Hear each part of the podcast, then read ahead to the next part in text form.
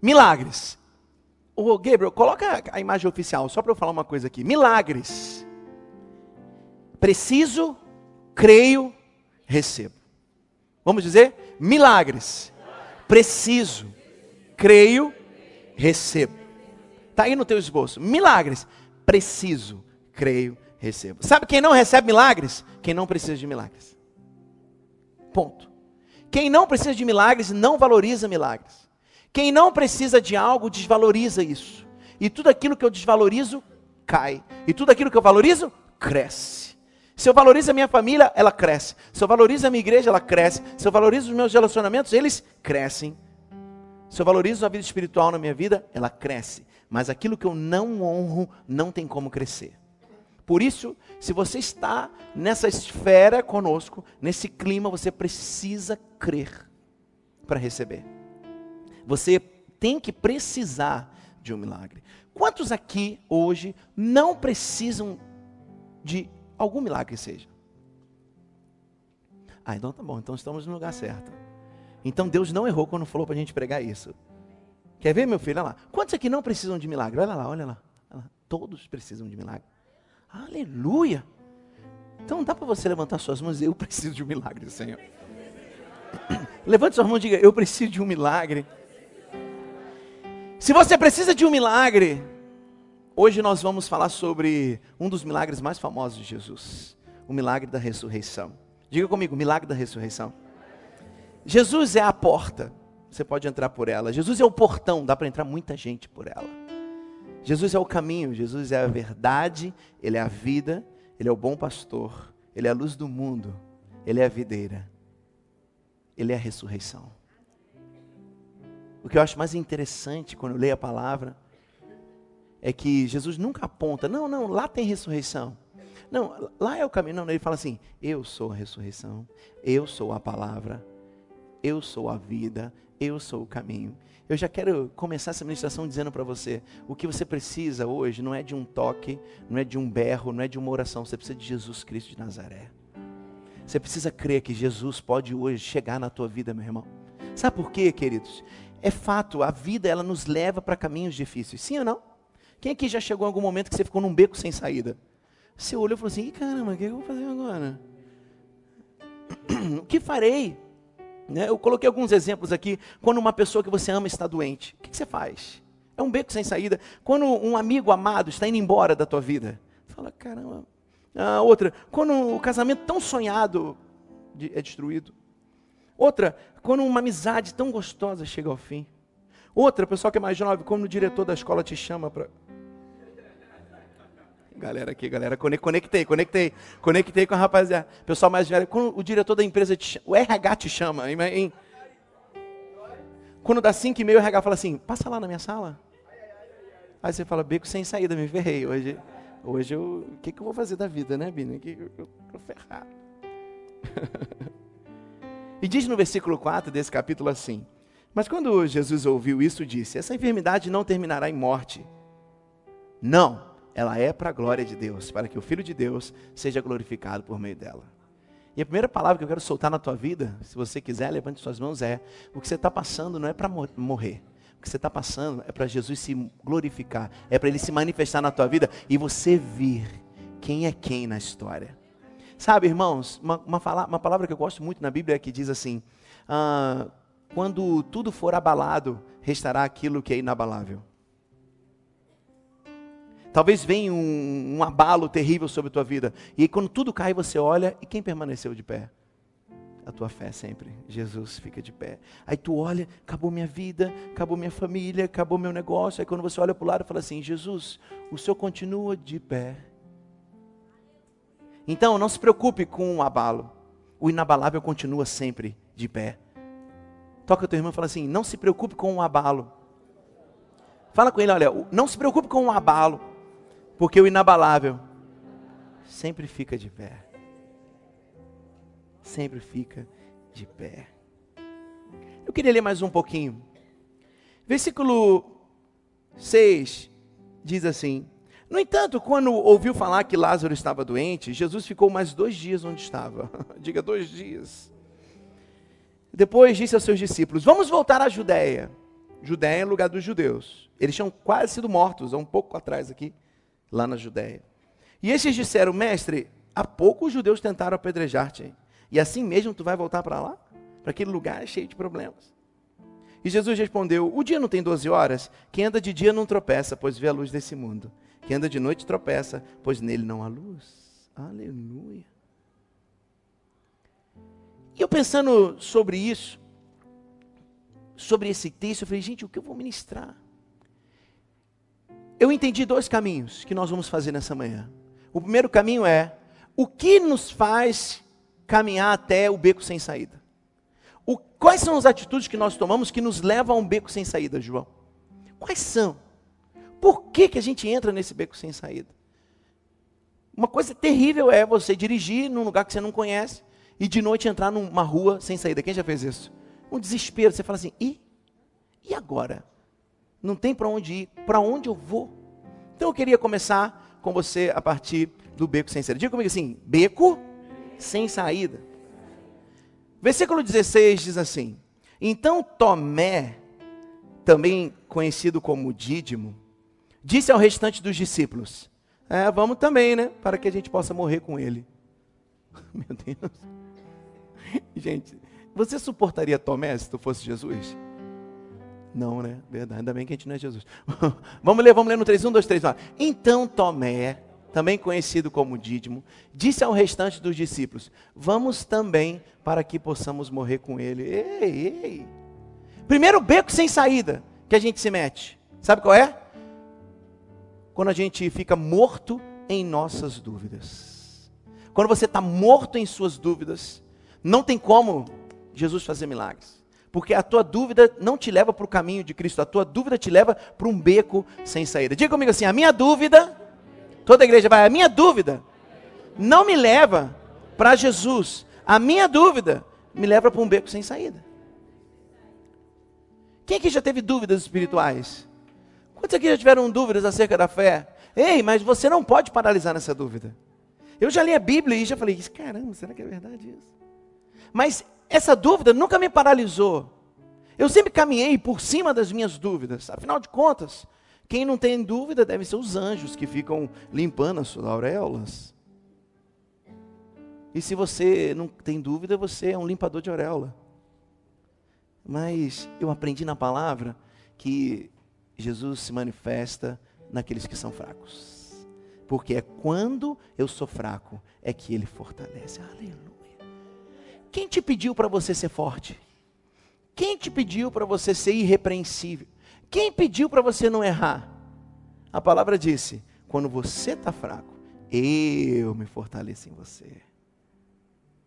Por isso que Jesus não expulsava Tomé. A gente expulsaria Tomé. Não, ó, Tomé, infelizmente você não pode fazer parte do corpo pastoral da Paul George. Porque você duvida demais. Que história é essa que a gente vai morrer? Talvez você já orou e nada aconteceu. Quem já orou aqui e não aconteceu nada? Talvez você ficou acreditando que ia crescer, vai crescer, vai crescer, vai crescer, e não cresceu. Quem, quem já fez isso? Talvez você tenta passar naquela faculdade, você já está no 23 vestibular. Quando acontecem coisas ruins também, a gente fala, poxa, mas eu estava crendo que ia dar certo. A verdade é, meu irmão, tem hora que a gente fica morto nas nossas dúvidas. Mas hoje é dia de acabar com toda dúvida. Hoje é dia de você tomar uma decisão crê ou não crê. É você que decide. Outra coisa que me leva para um beco sem saída. Olha o que está escrito aqui no versículo 20. Quando Marta ouviu que Jesus estava vindo, ela saiu para encontrá-lo, mas Maria ficou em casa. Diga assim: Marta saiu para encontrar Jesus, mas Maria ficou em casa. Outra coisa que me leva para um beco sem saída, quando eu estou morto no meu desânimo. Quem já passou por desânimos aqui que você fala assim, ai, que saco, tá dando 9h40, eu tenho que ir para a igreja. Ai, nossa, sete e meia, tocou, tocou o relógio, eu tenho que trabalhar. Quem já se pegou morto assim no desânimo? Desânimo e dúvida nunca te levam para Deus, nunca te levam para Jesus. Talvez você sempre fique depressivo, deprimido. Talvez você sempre fique, ah, eu falho como pai, eu falho como marido. Ah, ninguém me ama de verdade. Ah, será que eu faço diferença na vida de alguém? Ah, eu vou ficar aqui no meu lugar. Ah, estou cansado para fazer esse trabalho do colégio. Ah, eu não quero mais sonhar porque já deu para mim. Ei, meu irmão, não é mais tempo de ficar sentado esperando. Jesus está caminhando, Jesus está passando na cidade. Não dá mais para ficar sentado esperando. Então diga comigo assim: beco sem saída, as minhas dúvidas e o meu desânimo.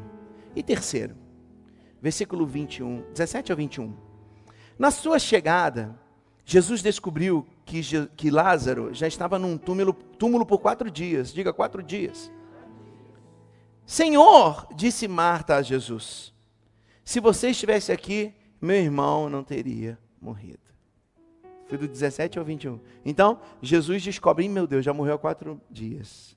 Para quem não sabe, para os judeus, só está morto mesmo depois do terceiro. Ali, naquela época. Por isso que Jesus foi um milagre incrível quando ele ressuscitou, porque ele ressuscitou o terceiro.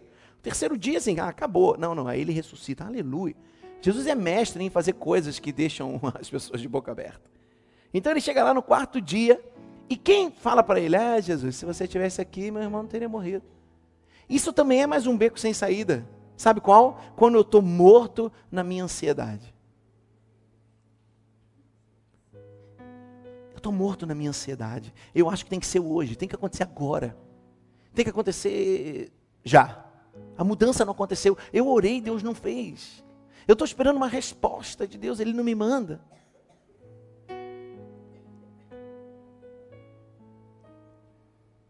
Será que eu vou casar?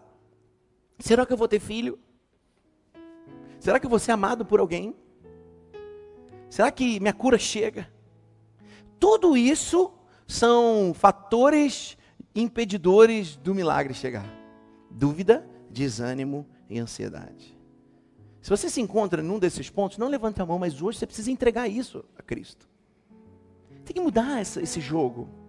A mudança tem que acontecer agora. E eu preciso te falar uma coisa: os atrasos de Deus, entre aspas, os atrasos de Deus não são negação de Deus. Entendeu? Os atrasos, entre aspas, de Deus, não são a negação dele. Ele não está demorando, ele está caprichando para você. Está caprichando. No meu, no meu livro eu falo sobre foco, aí tem hora que eu falo sobre velocidade e pressa. Quer ver? Quem é que gosta de comer uma comida feita apressadamente? Ninguém, né? Quantos aqui querem chegar num restaurante e ser atendido numa velocidade boa? Mas quem quer ser atendido apressadamente? Quem já foi em churrascaria que você senta e ele já começa a botar aquele espeto na tua cara e fala assim, ei. É ou não é? Opressor. Então há uma diferença entre ser veloz e ser apressado. Muito grande. Ok? Então hoje é dia de você acalmar teu coração e saber que Jesus está chegando na tua cidade. Agora vai começar o fogo aqui, hein?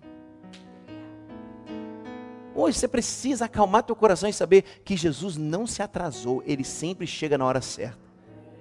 Porque o teu tempo, o teu tempo, que é o cronológico, o cronos, não é o tempo de Deus, o kairos de Deus. Deus anda em outro tempo. E às vezes a gente quer reduzir o Pai ao nosso tempo limitado. Mas se você veio até aqui, eu quero te dizer com todo carinho: Jesus está passando por esse lugar e Ele sabe fazer milagres. E Ele pode fazer milagres na tua vida. Você precisa crer. Levante suas mãos e diga assim: hoje eu entrego todo desânimo, toda dúvida e toda ansiedade e saio do beco sem saída que eu me meti. Aleluia. Aleluia. Diga, eu vou sair do beco sem saída que eu me meti.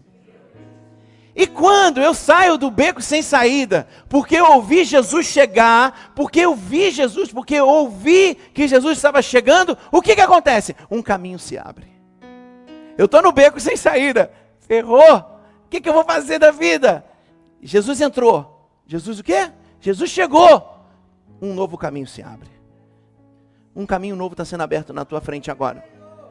Se você abriu mão do beco sem saída, um caminho novo está sendo aberto.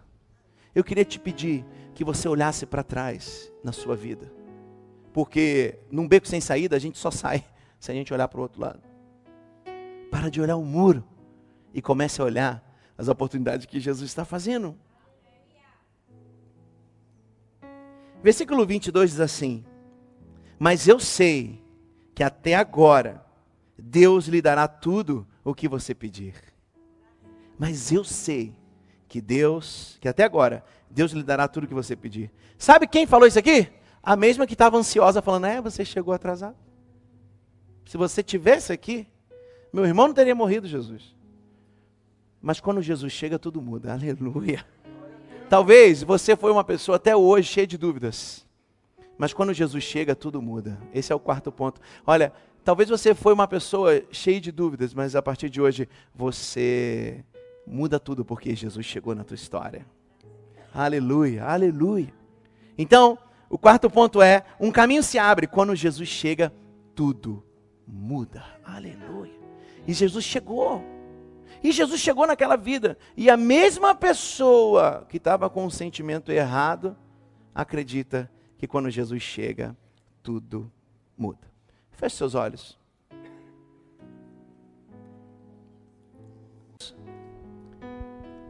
Tem como você chegar na vida dessas centenas de pessoas que estão aqui? Eu creio que o Senhor vai chegar e tudo vai mudar. Amém. Ouça esse testemunho.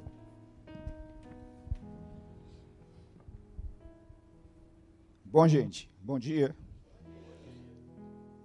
Alguns já me conhecem, outros a primeira vez estão me vendo aqui. Sou Brunner, é, tem pouco tempo que me tornei membro aqui da igreja e venho contar um pequeno e resumido testemunho do que Deus fez na minha vida até hoje.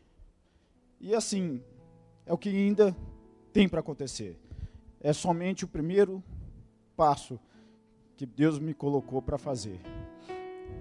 Vamos lá. Considero a data 23 de dezembro de 2018 como divisor de águas na minha vida.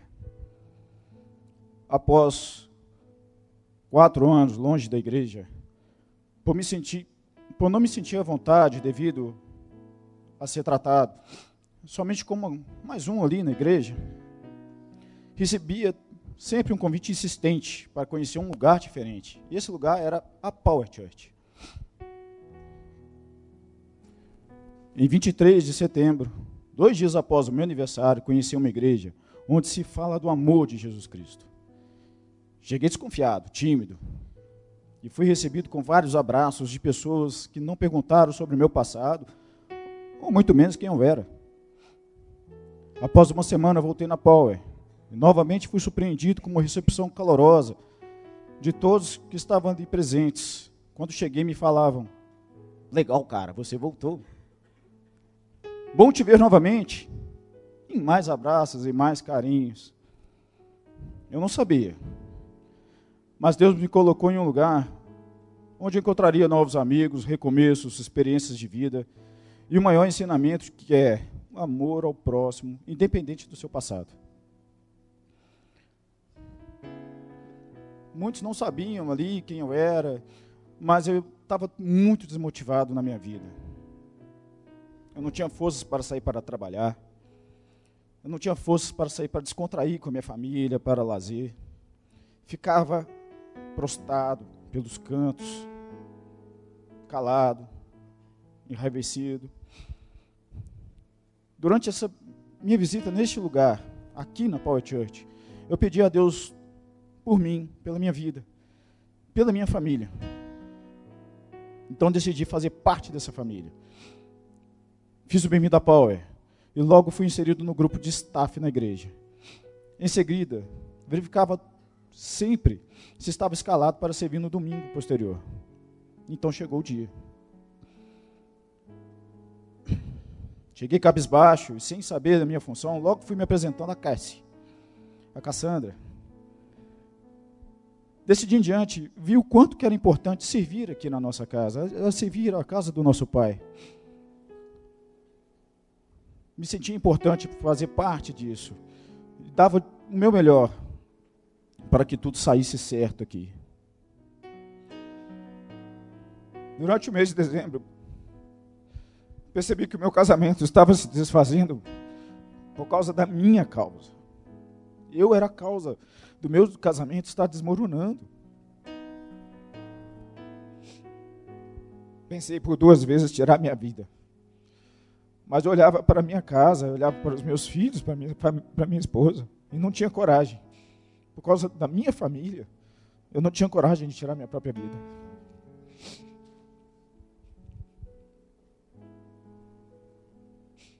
Em janeiro eu fui convidado a participar de uma célula.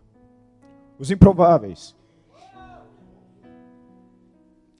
Onde hoje estou sendo cuidado por grandes pessoas que trocam experiências de vida.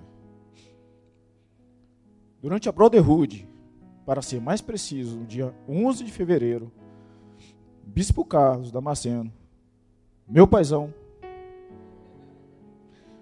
me chamou no canto e veio conversar comigo e mostrou para mim que aquela situação que eu encontrava era possível se reverter. Ele disse que eu deveria mudar minhas atitudes, levantar a cabeça. Tomei coragem, falei com minha irmã, que também é cristã, psicóloga. E ela me encaminhou para um profissional que está me acompanhando desde então. Eu estava em depressão e não sabia. Mas meu relacionamento com o Senhor Jesus estava sendo restaurado e consegui ver as cores do mundo. Conversei com a minha esposa e resolvi tudo aquilo que eu tinha que melhorar para então merecer a minha família de novo. Aqui na Power, fui resgatado. Eu estava morto emocionalmente eu não tinha, antes de vir aqui para Pau, eu não tinha alegria de sair para nada. Hoje estou sendo reconstruído debaixo das bênçãos de Deus. Agradeço todos os dias por mais um dia de vida e fico na expectativa para chegar o dia de reencontrar a minha família chamada Power Church.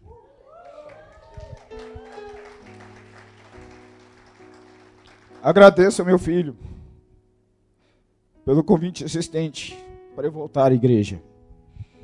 Ao meu paizão Carlos, ao meu pastor, e hoje posso falar de peito aberto, amigo Christian, ao meu líder Francisco,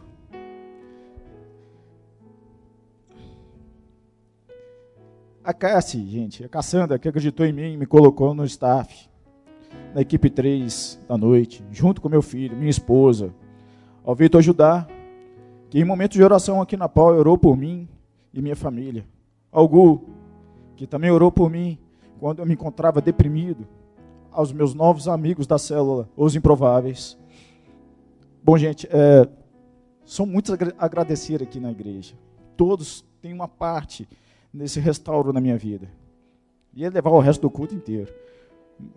Mas eu quero agradecer de coração a Deus por ter me colocado aqui, a família Power por todo o carinho que venho recebendo desde então. Obrigado a vocês.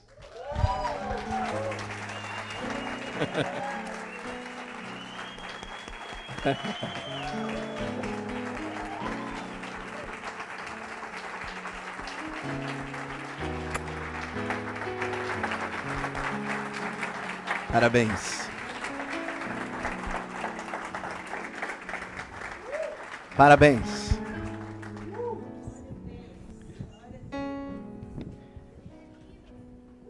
Quando João, né? João trouxe o pai dele. Ele falou assim: Paizão, eu vou trazer meu pai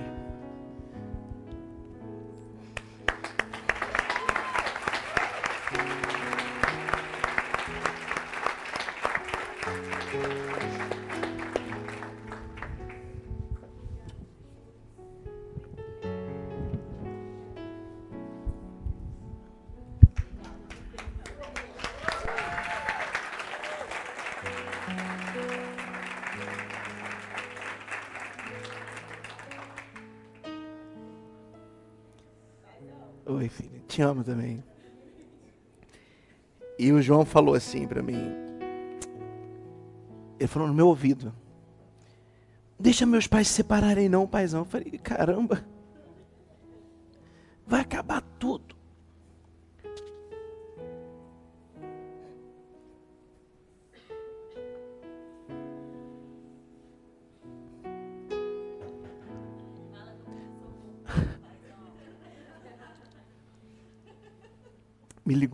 Pedindo socorro. E eu falei assim: Jesus, o que, que você está botando na minha mão? mal, mal se resolveu o meu casamento. E logo em seguida o Brunner veio e começou a, a se entregar, né? A servir, ficava aqui. O Brunner foi o melhor entregador de água para mim. Até... Desculpa, filho, o pessoal ficar com ciúme, não é brincadeira. entre os melhores, entre os melhores. É porque ele me entregava água com saborizada, né, filha? E nós começamos a orar, né, João? Eu falei, não, filho, fica tranquilo. Aí um dia o Bruno falou assim: acabou tudo. É matar ou morrer. Vai viver. Eu falei, não vai matar nem vai morrer, vai viver e restaurar o casamento, né, Fabrina? Agora estão aqui servindo com o coração alegre e com a família restaurada. Quando Jesus chega, tudo muda. Quando Jesus chega, todas as coisas mudam. Tudo transforma. Por isso que eu disse, o que você precisa nessa manhã é deixar Jesus chegar na tua vida. De uma vez por todas. Deixar que ele saia da religião e entre para o teu coração e seja a tua história.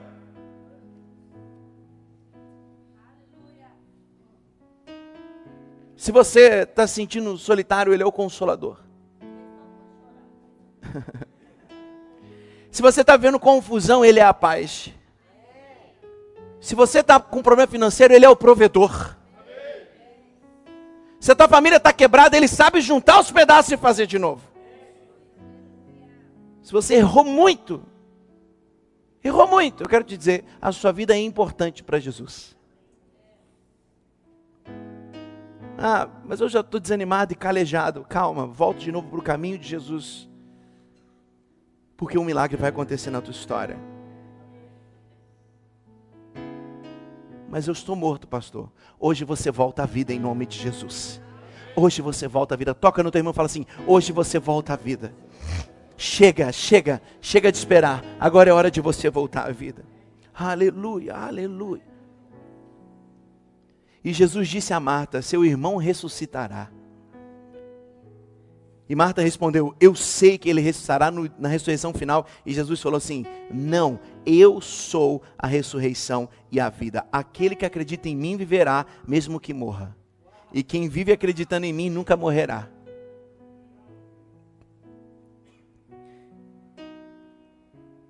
E o ponto 5 dessa manhã é: a ressurreição não é um acontecimento, a ressurreição é uma pessoa. O nome da ressurreição é Jesus Cristo. Talvez você está esperando, querido, acontecer um negócio. Não, não, não. Hoje é dia de você receber Jesus e deixar Ele ser a ressurreição, a ressurreição que você tanto precisa.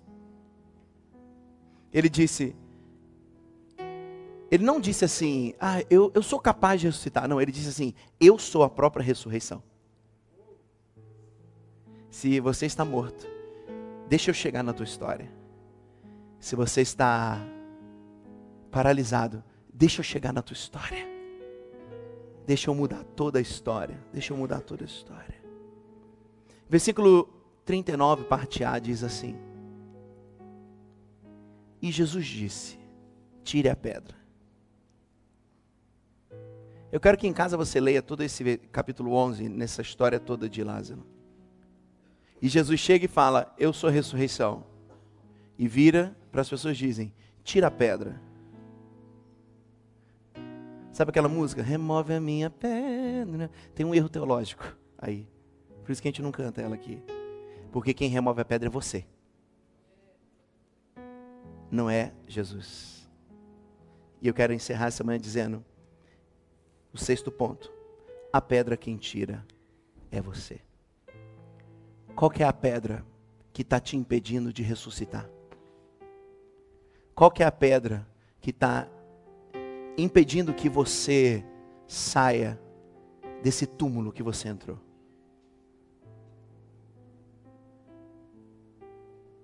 Na história de Lázaro, Jesus disse: Discípulos, tira a pedra.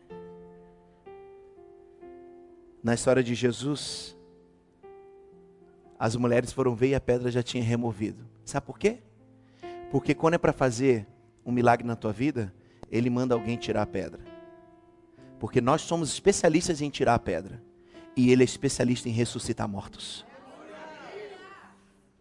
A ressurreição não é com você com você hoje é tirar a pedra da tua vida. Se coloca de pé, por favor. E eu quero te falar algo que vai entrar no teu espírito e vai preencher teu coração, que é quando você move as suas pedras, Jesus move o que está morto e ressuscita. Levante suas mãos aos céus. Diga assim: quando eu movo as minhas pedras.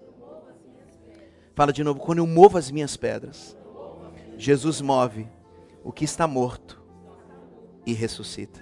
Levante suas mãos e comece a orar pelo milagre que você precisa. Levante suas mãos e ore por aquilo que você precisa. Ore, ore, ore, ore, ore, ore, crendo. Ore crendo, ore crendo, e vá tirando todas as pedras: a pedra do desânimo, a pedra da dúvida, a pedra da decepção, a pedra da ansiedade, tira a pedra da, da incapacidade. Tira, tira, vai tirando agora. Comece a orar, ore, ore, ore.